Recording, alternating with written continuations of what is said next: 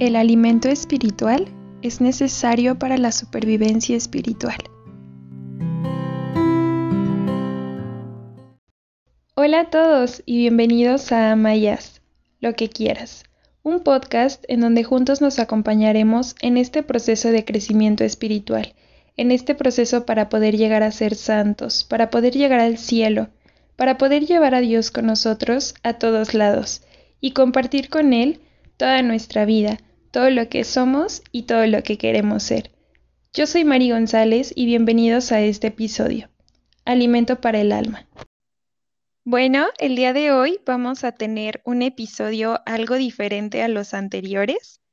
El día de hoy tenemos a un invitado muy especial, a un gran amigo, antropólogo, exdirector de Techo Oaxaca, ganador del Premio Estatal a la Juventud por Labor Social, misionero, promotor de derechos humanos y actualmente director de proyectos de Juntos por la Paz México. Emanuel Villa. Emma, bienvenido. Qué bonita presentación. Muchas gracias, Mari, por la presentación y por la invitación. Aquí estamos a la orden. Muchas gracias. ¿Cómo estás? Bien, bastante bien aquí encerrado, pero bien. ¿Te gustaría contarles un poquito de qué vamos a platicar el día de hoy? Claro que sí. A esta plática la hemos denominado el alimento del alma por bastantes situaciones que, les vamos a empezar a, a platicar durante todo este tiempo. Me gustaría que comenzáramos entendiendo cómo una crisis espiritual o emocional nos puede llevar a tener espiritualidad notar la importancia que tienen las crisis porque nos genera un escenario de cambio y de transformación, pero que nos puede ayudar pues a evolucionar como individuos. Claro. Primero hay que entender un poco qué es una crisis, esa falta de sentirte conectado. Hay un, hay un vacío que no nos deja estar bien con, con nosotros ni con el otro, y que nos la pasamos cuestionándonos, ¿no? El por qué estamos pasando por diversas situaciones y por qué, no, pues por qué me tocó a mí esto, por qué me tocó a mí aquello, y nos pasa como a Job, ¿no? A Job e, en la Biblia que le pasaba de todo, ¿no? Y ya decía, ya decía Job como de, ay, agárrala con alguien más, y es porque pasa muy recurrentemente en nuestras vidas, ¿no? Eh, a veces, no sé, te quedas sin empleo, tu novia te deja, tus papás te regañan porque no estás haciendo las cosas como, como ellos quisieran que, o no te está yendo como tú quisieras y como ellos esperan. Tu familia está, no sé, buscando que, que hagas otra cosa. Tú en tu intento por hacer miles de cosas y buscar miles de soluciones no haces ninguna. Entonces tienes esta pequeña crisis en la que empiezas a dudar de ti mismo y en la que empiezas a dejar de creer en ti mismo, pero que al mismo tiempo estás diciendo, oye, el que está arriba no me está viendo, no me está ayudando, no está dándose cuenta que yo lo necesito en este momento, ¿no? Llega ese momento en el que, que la gente se empieza a cuestionar y empieza a decir, ¿qué está pasando? ¿Quién es más importante para, para los demás? Que todo el mundo se olvida de mí, ¿no? Que todo el mundo me hace menos, que todo el mundo no ve en mí como, como alguien que los necesita. Sí, exactamente. El que nosotros estamos como tan acostumbrados a solamente escucharnos a nosotros mismos que realmente no tenemos esa apertura para escuchar a Dios y lo que Él quiere decirnos. Claro. Tenemos esta crisis en la que decimos, Dios no me está viendo. Dios no está haciendo lo, que yo, lo que yo espero que pase y quizás no hemos volteado a ver qué es lo que tiene Dios para nosotros, ¿no? A lo mejor nosotros queremos algo y Dios te está diciendo, brother, es acá, te lo estoy poniendo 20 veces en tu camino y las 20 veces te quitas y te vas por el otro lado. Eso hay que verlo, hay que tratar de entender eso y posteriormente es la, es la apertura a muchísimas otras cosas. Ok, quiero estar bien, quiero sentirme bien, sentirme bien conmigo, quiero sentirme bien con lo que está pasando y quiero entender qué, por qué están pasando estas situaciones, ¿no? E, es el primer paso, ¿por qué? Porque llegamos al, querer intentar decir, ¿sabes qué? Estoy muy deprimido, no sé, estoy todo el tiempo sentado sin hacer nada, estoy llorando y no le encuentro solución a diversos problemas, necesito estar bien y quieres buscar la solución en todos lados, ¿no? Eh, le preguntas a tu amigo el que más experiencia tiene en todos estos temas, le preguntas a tu mamá, a tu papá, a tu tío, pero para todos, absolutamente para todos, la respuesta es totalmente distinta. Nadie va a tener la misma respuesta porque todos somos distintos y a lo mejor lo que a mí me sirve no le sirve al otro, ¿no? Lo que sí hay que entender es que todos estamos caminando hacia el mismo camino y es poder encontrarnos con Dios. Sí, sí, sí, justo eso. Encontrar nuestro propósito, que nosotros como católicos sería poder llegar al cielo, personas que no son creyentes, pues ser su mejor versión.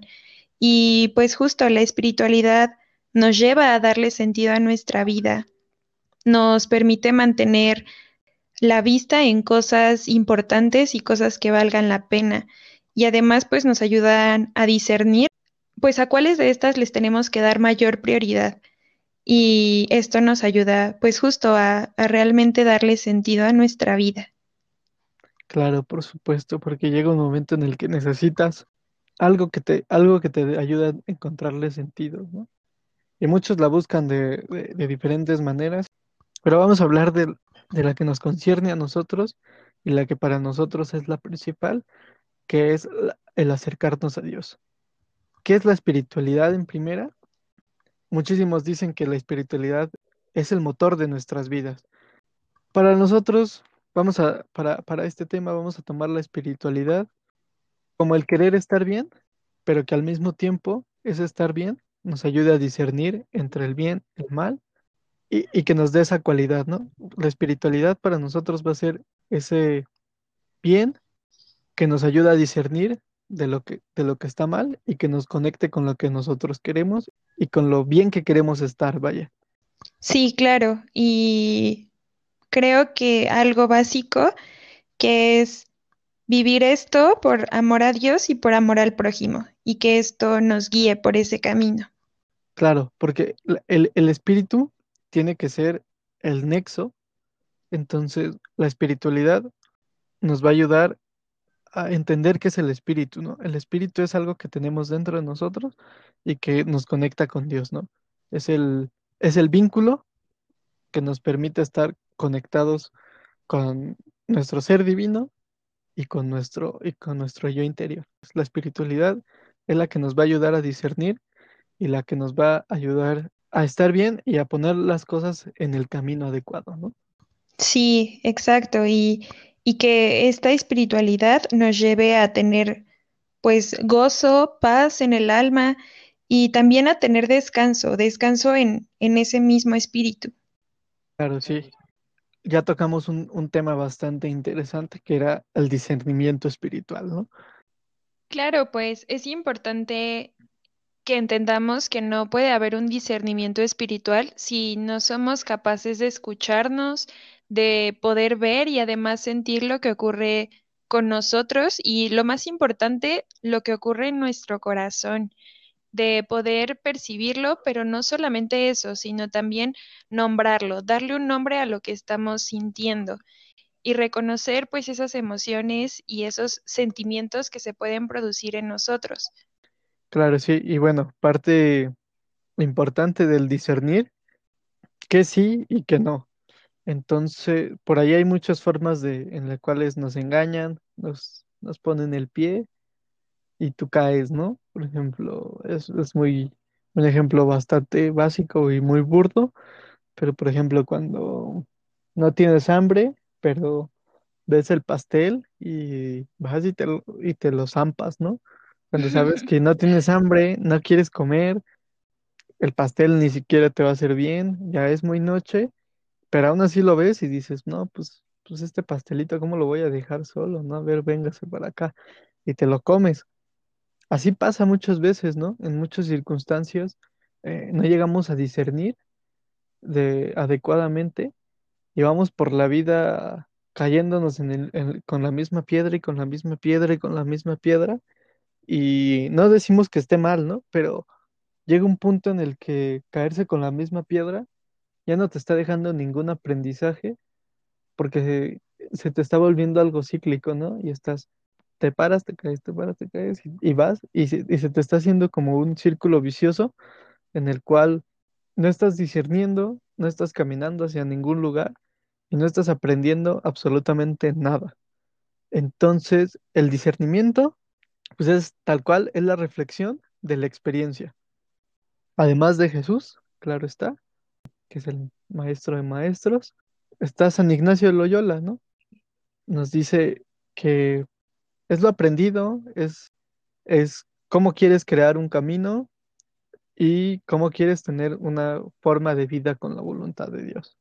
Justo, eh, San Ignacio de Loyola pues nos ayuda con todo esto, con ejercicios espirituales, que nos habla un poquito sobre la meditación y cómo esto nos puede ayudar a reconocer que estamos en un constante combate espiritual y que como tú lo decías, esto nos ayude a entender que siempre va a haber topes, pero que no podemos caernos siempre con la misma piedra, caer con la misma trampa de siempre hacernos conscientes de que tenemos que evolucionar esa parte para no seguir en el mismo, pues en la- en el mismo hoyo. Claro, sí.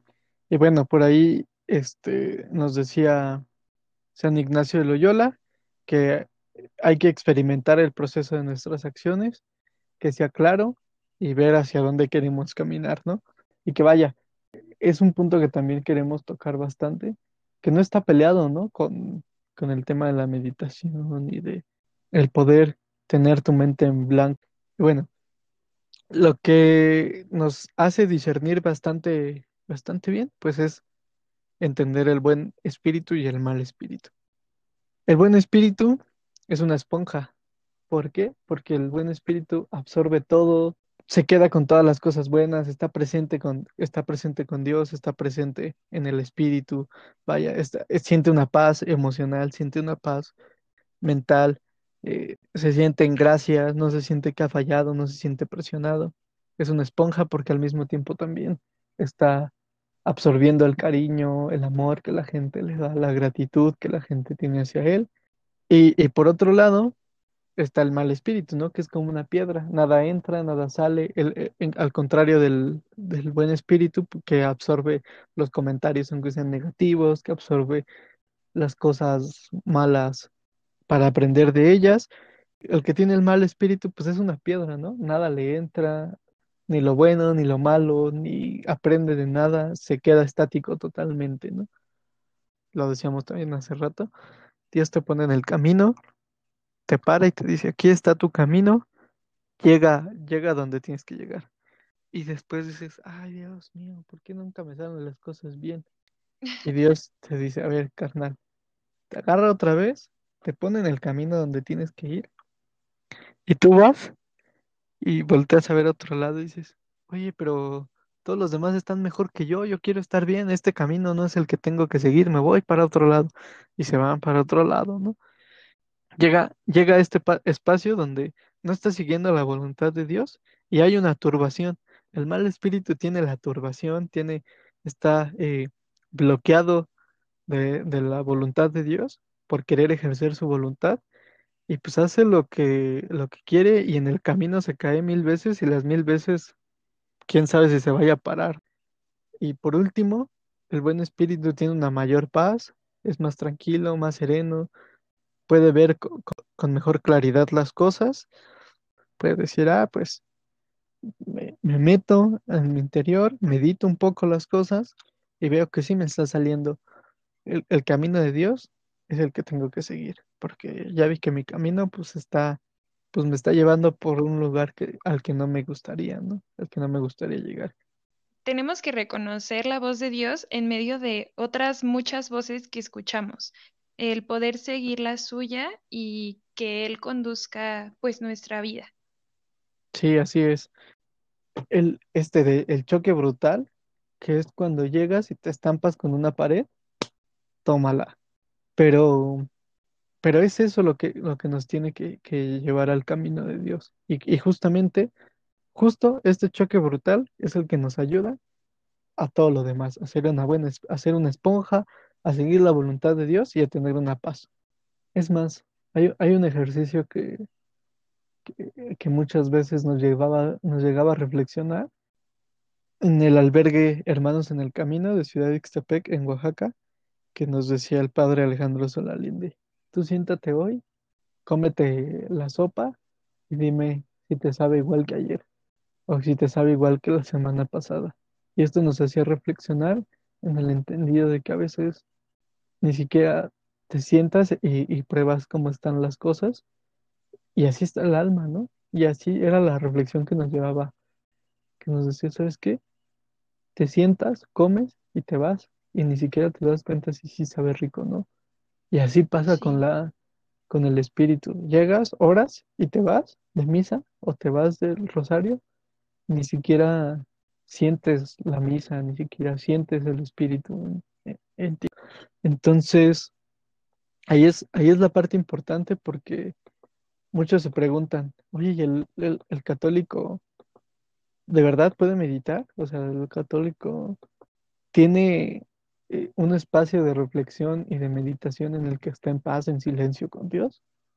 Pero por supuesto que lo tiene y a veces quizás la palabra meditar en nuestro vocablo católico no está tan, tan comúnmente dicha, ¿no?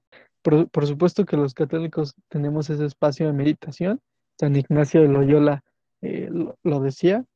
El espacio de meditación es ir hacia adentro, es un espacio en silencio, un momento de, eh, de paz por esa parte. Decirles que sí, los católicos sí meditamos, sí tenemos este espacio para hacer una oración y una conexión. Una oración que no esté escrita, sino una oración que sale del alma, que sale del corazón y con todos los sentimientos, ¿no? Con todos los sentimientos que le quieras poner. Ahí está la meditación, pero justo sale de un espacio de reflexión, ¿no? De ver el pasado y de entender qué estamos haciendo bien, qué estamos haciendo mal, qué quitas, qué pones. Y al final, eh, el último, que es el más importante, pues, ¿qué haces, no? ¿Qué haces ahora que ya te diste cuenta de todo esto? Y por ahí viene de la mano esto, el, el poder meditar con, con los mantras, ¿no? Sí, pues retomando un poquito lo que tú decías, lo más importante siempre va a ser encontrar los regalos que surgen a partir de la meditación. Eh, en el Catecismo de la Iglesia Católica, entre el numeral 2705 y 2708, pues nos habla sobre esto y de, de cómo el catecismo se refiere a la meditación como una búsqueda, que es justo de lo que ya hemos hablado. Y pues cómo el ser humano trata de, de comprender el porqué y el cómo de nuestra vida cristiana, y para poder así poder responder a lo que Dios pide de nosotros. En la meditación, pues interviene además el pensamiento, eh, nos ayuda también la imaginación, nuestros deseos y todo eso se une porque pues es, es, es necesario para poder profundizar en la fe, que es algo súper importante. Esto nos podría ayudar también a, suscitar alguna conversión en nosotros de corazón y además a fortalecer nuestra voluntad por, pues por poder seguir a Cristo. Y pues de esto pues surge justo lo que tú decías sobre los mantras, sin confundir y sin que nos mezclemos con otras cosas, pues sí, sí existen eh, mantras católicos. Bueno, primero un mantra es una palabra o frase que nos ayuda eh, en la concentración y en la meditación. Eh, por ejemplo, para nosotros, el rosario es nuestro mantra católico. El rosario pues nos permite reflexionar profundamente los misterios que fundamentan nuestra fe. Y si es repetido constantemente, pues justo nos apoya para hacer una mejor contemplación. Hace que nuestra mente se abra y, pues esto nos ayuda a que nos enfoquemos en las palabras, pero no solamente en eso, sino en su significado, que es normalmente lo que más nos podría pues costar trabajo. Y pues para esto de la meditación, por ejemplo, a nosotros también nos ayuda la lección divina, que es una meditación de las palabras que son de Dios, son el poder analizar y poder reflexionar el cómo las palabras de Dios van a dejar una huella en nosotros para poder trabajar en nuestra vida diaria. Sí, claro que pues no hemos podido, como muchas veces se tiene la, la creencia, ¿no? De, de que la meditación está alejada de nuestra, de nuestra religión y que no la podemos practicar y no sé, infinidad de cosas, ¿no? Pero cuando te acercas y, la, y la puedes comprender, te das cuenta que, que te acerca más, ¿no? Que te acerca más a Sí, conocerte a ti y a, co- y a, y a estar más conectado con el espíritu, ¿no? Y obviamente, pues ya está- al estar conectado con el espíritu viene intrínseco el, el estar conectado con, con Dios. claro. Eh, y pues para la última parte, vamos a hablar un poquito sobre las herramientas que tenemos nosotros los católicos para las crisis. Y es que es fundamental porque en todo momento, cuando mejor te va, cuando peor estás, hay una crisis. La, primera herramienta es el reconocer, el reconocer que, que está pasando, el reconocer que, que hay una crisis, el reconocer que te hace falta algo y el reconocer que necesitas estar conectado con el espíritu, ¿no? Después, entre tantas otras herramientas ante, ante la crisis, pues está, por ahí decíamos al, al principio, que este podcast se llama Alimento del Alma. ¿Y, y qué es el alimento del alma en sí? El alimento para el alma lo podemos resumir en una palabra muy pequeña y de cuatro letras, que es pues el amor. El amor, exactamente. El amor e- es el alimento del alma, es es lo que te, te dice a, es lo que te va a decir. Ten estas bendiciones que te están llegando porque estás alimentando bien de, de, de amor tu, tu alma. Emocional, pero sí lo podemos ir trayendo poco a poco con las palabras, ¿no? Amo y Claro. bendigo al que me robó mi celular ayer, amo y bendigo al que se tomó mi agua en el gimnasio, amo y bendigo, porque te puede pasar, ¿no? Eh, Claro. bueno, en estos momentos, bueno, ya, ya están los gimnasios abiertos, pero bueno, amo y bendigo al que me copió en el examen, amo y bendigo a la profa que no me quiso poner la calificación que yo creía que me merecía. Eh, entonces, empiezas a amar y empiezas a bendecir a todas las personas que están a tu alrededor, sumen o resten a, tu, a tu vida y a tu cotidianidad, y empiezas a sentir cómo se te empieza a ir un peso de encima, ¿no? Se te empieza a ir esta carga. Hay otra cosa que alimenta el alma y- y que sin esa yo creo que estaríamos también perdidos, los católicos, y es la oración. Si tú no haces oración, evidentemente tú, tú, tú no vas a llegar a un discernimiento, tú no vas a llegar eh, a, a poder estar bien contigo mismo, tú no vas a poder eh, a, ten- a llegar a tener como estos espacios de, de reflexión si estás haciendo bien o mal las cosas. Inclusive Gandhi lo, lo llegaba a decir, ¿no? Este gran activista, y hay que verlo desde ese punto como un activista, que decía, aquel que ha experimentado la- de la magia de la oración puede prescindir de la comida durante días seguidos, pero no puede estar ni un solo minuto sin la oración, porque sin la oración no hay paz interior. Y eso eh, es justo el, el momento en el que, en el que queremos estar todos, ¿no? En sentir paz interior. Entonces, esta paz interior, sin la oración, evidentemente no la vamos a tener.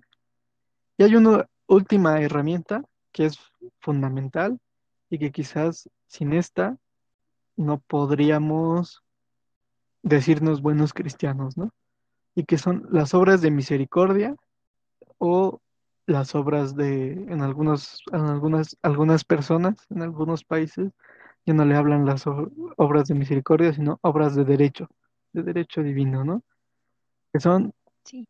eh, visitar a los enfermos, darle de, de comer al, al hambriento, darle de beber al sediento, llegar a dar posada al peregrino, vestir al desnudo, visitar a, visitar a quien, a quien más lo necesita, enseñar de una manera correcta a quien no sabe, guiar a las personas cuando necesitan tu ayuda, corregir al que se equivoca, ¿no? Perdonar, sobre todo esa perdonar es muy grande, tener paciencia en los demás, rezar por, por los, por los, por los demás y sobre todo el poder eh, tenderle la mano a alguien, ¿no? A alguien que lo necesita, sea que lo conozcas o no, que momentos de crisis en el mundo sobran, ¿no? Pero, pero es eso, ¿no? Y a veces, y ahorita decimos, ¿sabes qué? Pues yo quisiera ayudar, pero no encuentro la forma, ¿no? Métete a la, métete a páginas de internet, busca cómo ayudar de, de- desde casa en, en la pandemia y vas a encontrar desde que puedes donar 10 pesos a, algún hospital hasta reunirte con cuates y llevar despensas a gente que, ha sido afectada por la crisis económica, dejar tu clave del Wi-Fi abierta para que los que están estudiando se puedan conectar y, puedan tener como el acceso al, al internet, ¿no? Sentir que, que realmente estás siendo útil y que estás contribuyendo y que estás haciendo una obra, una obra de misericordia o una obra de derecho. Estas obras nos sirven también porque estás dejando ver tu, tu lado más noble, ¿no? Tu lado más amable, tu lado más fiel, tu lado más misericordioso con el otro. Y sobre todo es el, es el lado en el que te, el que te permite creer que, los demás también necesitan tu apoyo, ver que, los demás están ahí para ti también si es que tú lo necesitas. Y bueno, los invitamos a que conozcan estas herramientas, a que la investiguen más sobre ellas, a que las lleven a, a la práctica. Y pues nada, son eh, herramientas que nos sirven bastante a los católicos y a todas las personas en estos momentos de crisis. Y, y pues nada, sería todo de mi parte, Mari. Muchísimas gracias, Emma. Muchas gracias, pues, por platicarnos un, pa- un poquito sobre esto y por, por acompañarnos en este episodio. No, gracias a ti y ojalá nos tengamos a la vuelta con más aventuras. Pues muchísimas Bueno, gracias por acompañarnos y ojalá que este episodio, pues, nos sirva a todos para, para poder mejorar, que ese es el objetivo principal. ojalá les, les haya sido muy eh, nutriente esta, esta plática. Muchísimas gracias, Emma.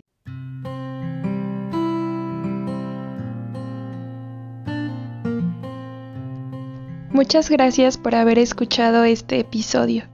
Muchas gracias por haber recibido este pequeño mensaje de Dios. Bendita la crisis que te hizo creer, la caída que te hizo mirar al cielo, el problema que te hizo buscar a Dios. Padre Pío de Pietrelcina.